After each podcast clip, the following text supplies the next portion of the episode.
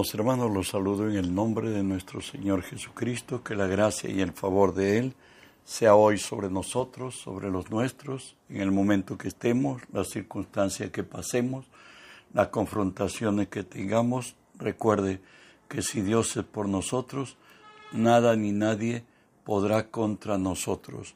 Hoy estudiamos la palabra del Señor en Lucas 11:23 que nos dice así, el que no es conmigo, contra mí es, y el que conmigo no recoge, desparrama. Oramos, Padre, bendigo tu nombre. Te doy gracias que siendo hombre me concedes el privilegio de presentarme hoy delante de ti y ponerme por ti delante de tu pueblo. Por ello, Señor, te cedo mi voluntad, mis pensamientos, las palabras de mi boca, mis actitudes y acciones, las someto y las sujeto a ti y tú que vives en mí, haz tu obra a través de mí.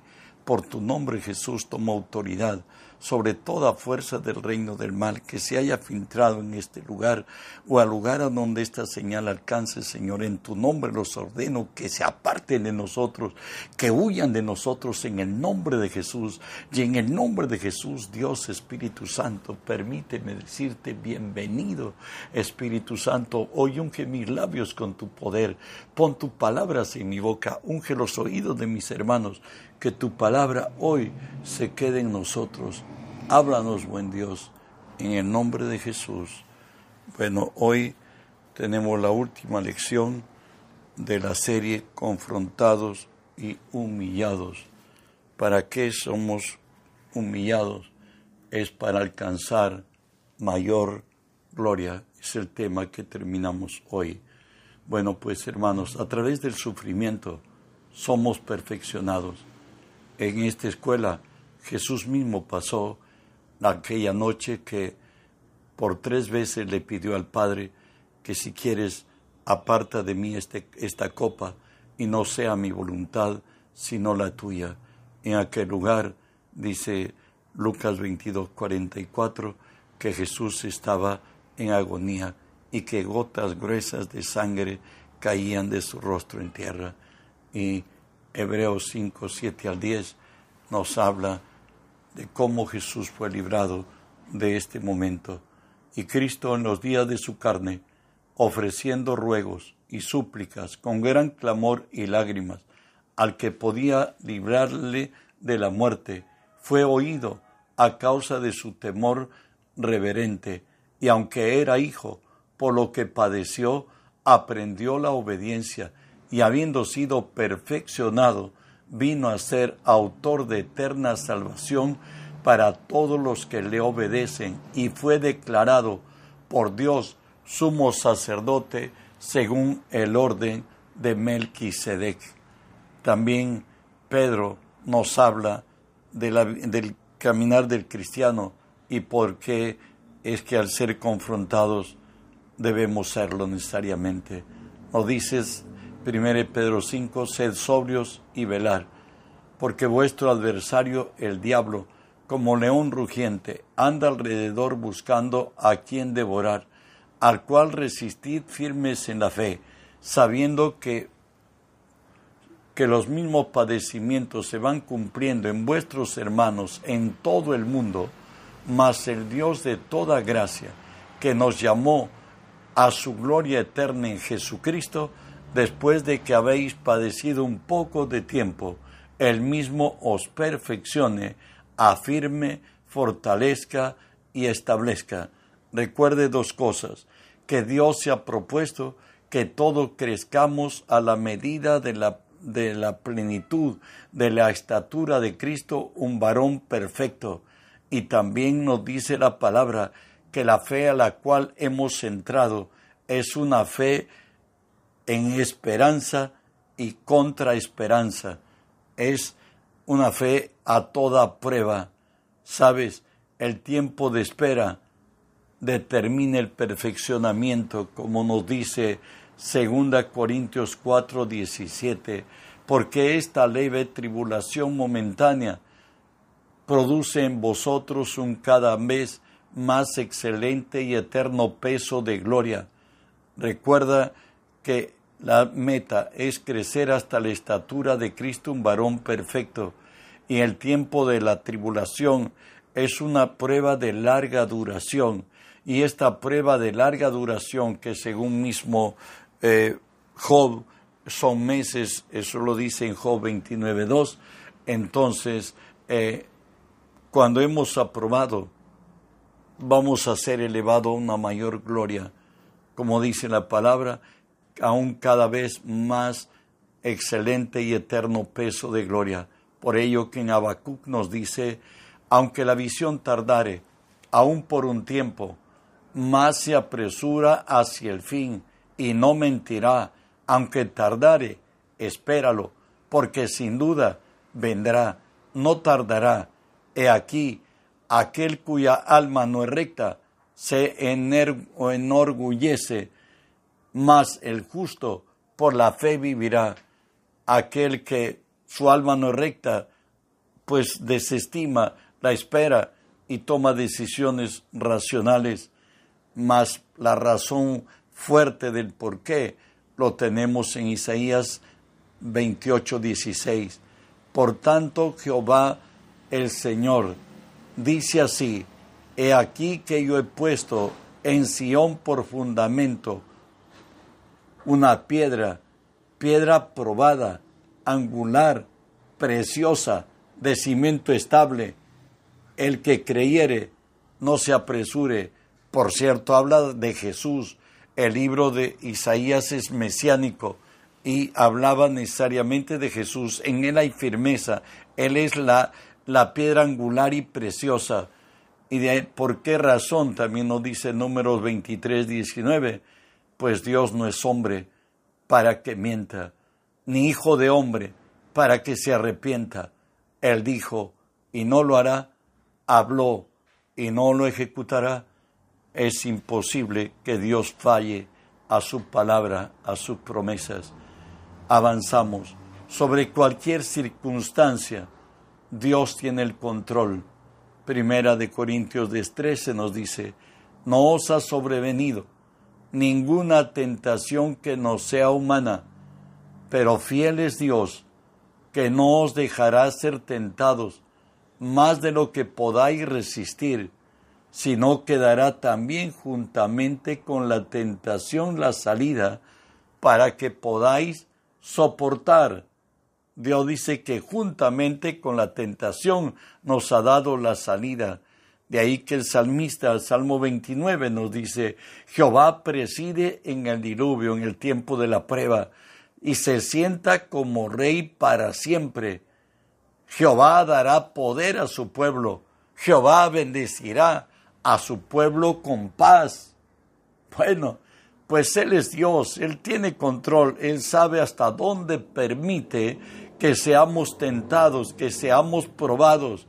Y nos dice en Isaías 59, y temerán desde el occidente el nombre de Jehová y desde el nacimiento del sol su gloria, porque vendrá el enemigo como río, mas el Espíritu de Jehová levantará bandera contra él. Satanás vendrá a llevarnos al olvido.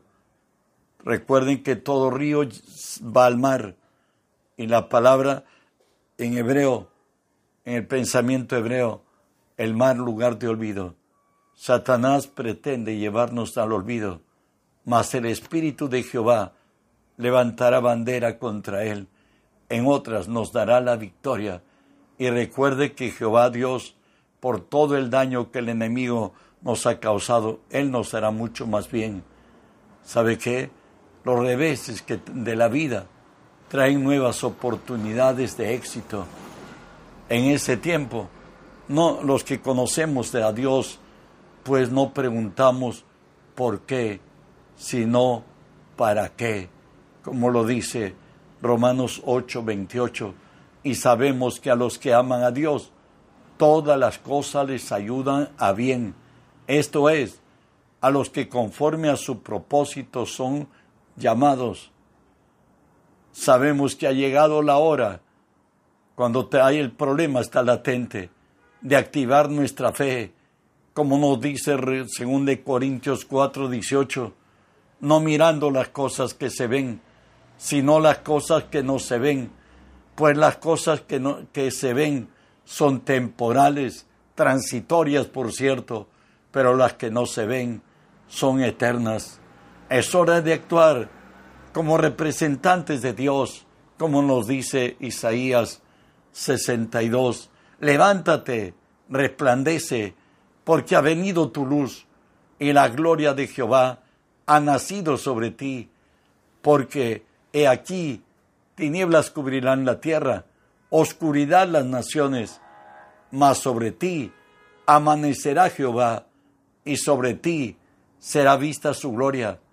Recuerda que mientras Egipto era zarandeado por las diez plagas en Egipto, en Gosén donde vivía Israel, no llegaba ninguna plaga. El favor de Dios estaba a su pueblo, porque Él hace diferencia entre lo santo y lo que no es santo, en lo que Él tomó para su gloria y aquellos que aún no lo son. Bueno, pues, por esta razón nos hace recordar la palabra que debemos recordar quiénes somos en Cristo cuando el problema llega. Nos dice 2 Corintios 3:5, no que seamos competentes para por nosotros mismos para pensar algo como de nosotros mismos, sino que nuestra competencia proviene de Dios. Recuerda que hoy eres hijo de Dios, eres ciudadano del reino, eres representante de Cristo en esta tierra. A ti te han puesto juntamente con Cristo a la diestra del Padre, como nos dice Efesios 2, y juntamente con Él nos resucitó y asimismo nos hizo sentar en lugares celestiales con Cristo. Tenemos autoridad, dominio y poder nos dice la palabra que José cuando estaba en, en Egipto, en la casa de Faraón, Dios lo prosperó. ¿Por qué? Porque Dios estaba con él. Estuvo en la cárcel. Dios hizo que haya gracia delante el alguacil y a él se le fue entregado todo para que se haga conforme al criterio de, de José y más tarde era levantado en gloria. Sabe que en tiempo de dificultad no hay quien justifique culpar a Dios de el daño que estamos sufriendo. El hombre fue dotado de inteligencia y de voluntad, por tanto, él es responsable de todos sus actos, ya que ahí nos dice la palabra, Proverbios 21:30, no hay sabiduría, ni inteligencia, ni consejo contra Jehová. entre los que pasaron por grandes tribulaciones fue Jesús y Job los mayormente, aunque Jesús absolutamente desamparado. Y Job hoy en el dolor decía así, ¿quién me diera el saber dónde hallar a Dios? Yo iría hasta su silla, expondría mi causa delante de él y llenaría mi boca de argumentos. Sigue hablando Job en Job 27. Mi justicia tengo asida, no la cederé. Mi boca llenaría de argumentos en todos mis días. Sea como el impío mi enemigo y como el inicuo mi adversario. Mientras que los amigos de Job le exhortan y le dice necesariamente Liu, Job 36, he aquí que Dios es excelso en su poder. ¿Qué enseñador semejante a él? ¿Quién le ha prescrito su camino? ¿Y quién le dirá, has hecho mal? Dios, imposible que haga daño, imposible que traiga mal. Él es santo, Él es justo, Él es Dios. Y en la trama del dolor de Job, Dios también se revela a sí mismo. Y en Job 48 y 9 le dice así, invalidarás tú también mi juicio? ¿Me condenarás a mí para justificarte tú? ¿Tienes tú un brazo como de Dios y truenas con la voz, con, con, la, con voz como la suya? En otra, Dios le está reprochando a Job su iniquidad. ¿Sabe qué? Números 15, 27 y 28 nos habla del pecado por hierro, por cierto, del que estaba cometiendo Job. Dice, si una persona pecare por hierro, mejor dicho, por desconocimiento, ofrecerá una cabra de un año para expiación. El sacerdote hará expiación por la persona que haya pecado por hierro. Cuando pecare por hierro delante de Jehová, la reconciliará y se le será perdonado. Recuerden que Dios se revela a Job y se muestra a Job, y en Job 42 del 1 en adelante nos dice así, respondió Job a Jehová y dijo, yo conozco que todo lo puedes y que no hay pensamiento que se esconda de ti. ¿Quién es el necio que oscurece el consejo sin entendimiento? Por tanto, yo hablaba lo que no entendía, cosa demasiado maravillosa para mí, mas yo no comprendía. Oye, te ruego y hablaré, te preguntaré y tú me enseñarás. De oídas te había oído, mas ahora mis ojos te ven. Por tanto, yo me aborrezco y me arrepiento en polvo y ceniza. El pecado de Job lo tenemos en Job 3:25, donde él dice, porque el temor que me espantaba me ha venido y me ha acontecido lo que yo temía. Recuerden que cada vez que la familia y los hijos, los hijos de Job hacían banquete, él ayunaba y decía, por si acaso mis hijos hayan pecado contra Jehová. Siempre estaba en mente que sus hijos serían reprendidos y serían, les pasaría algo de malo y aún hasta la muerte. Y él dice, porque el temor que me espantaba me ha venido y me ha acontecido lo que yo temía. El temor es fe en negativo y atrae el dolor, el quebranto y hasta la miseria como a Job le alcanzó. Sabe que somos responsables de cada decisión que tomemos. Santiago 1, 14 y 15 nos dice, sino que cada uno es tentado cuando de su propia concupiscencia es atraído y seducido, entonces la concupiscencia, después de que ha concebido, da a luz el pecado, y el pecado siendo consumado, da a luz la muerte. El pecado siendo consumado da a luz la muerte. El hombre es el responsable, nos dice Romanos 14, 12, de manera que cada uno de nosotros dará cuenta de sí. Desde el primer día que tú tomaste la primera decisión de tu vida, eres responsable de lo que tú has determinado. Y de ahí que nos dice Ezequiel 18, el alma que pecare, esa morirá. El Hijo no llevará el pecado del Padre y el Padre no llevará el pecado del Hijo. La justicia del justo será sobre él y la impiedad del impío será sobre él. Avanzamos. La maldición nunca vendrá sin causa. Proverbios 20 2.6 nos dice, como el gorrión en su vagar y la golondrina en su vuelo, así la maldición nunca vendrá sin causa. Te quiero decir que jamás nadie tiene poder para ir sobre el intangible del hombre, sobre su voluntad. El hombre es el que abre puertas, como lo dice Eclesiastés 10.8. El que hiciere hoyo caerá en él y el que aportillare vallado le morderá la serpiente. La maldición es más del 80% es por causa de nuestra boca. Recuerda lo que nos dice Isaías 59.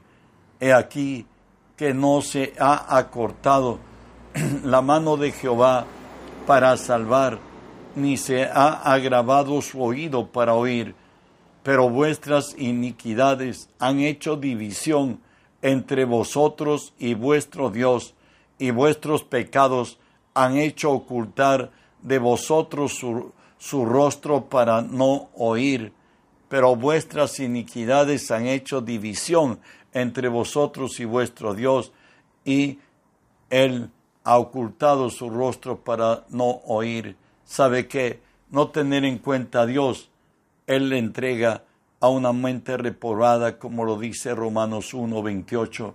Y como ellos no aprobaron tener en cuenta a Dios, Dios los entregó a una mente reprobada para hacer cosas que no convienen. Proverbios 1 del 25 al 31 nos dice esto sino que desechasteis todo mi consejo mío y, mi reprensión no quisisteis.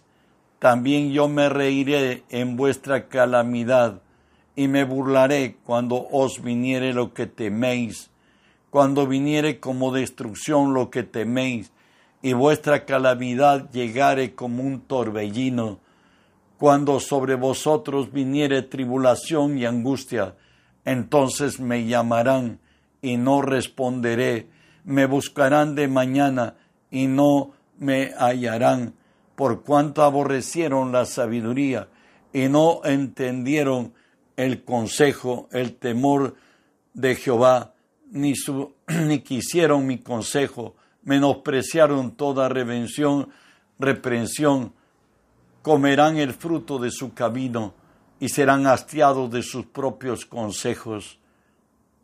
Dios es celoso y a través de Zacarías 7 le dice, pero no quisieron escuchar, antes volvieron la espalda y tarparon sus oídos para no oír, y pusieron su corazón como diamante para no oír la ley, ni, mis, ni las palabras de Jehová de los ejércitos que enviaba por su espíritu por medio de los profetas primeros. Vino por tanto gran enojo de parte de Jehová de los ejércitos y aconteció que así como él clamó y no escucharon, también ellos clamaron y yo no escuché, dice Jehová de los ejércitos. Hermanos, Dios dice que esta leve tribulación momentánea produce un cada vez mayor y eterno peso de gloria y es a través de muchas tribulaciones que entraremos en el reino. Iremos en cada nivel aprobando en, la, en las tribulaciones y alcanzaremos lo más alto en nuestra vida espiritual, en nuestras relaciones, en nuestro carácter, en nuestra conducta, en todo aquello que significa crecer en el Señor. Que la gracia de Dios sea con Él. Reenviemos el mensaje el mundo entero necesita ser lleno del conocimiento de la gloria de Dios. Bendiciones.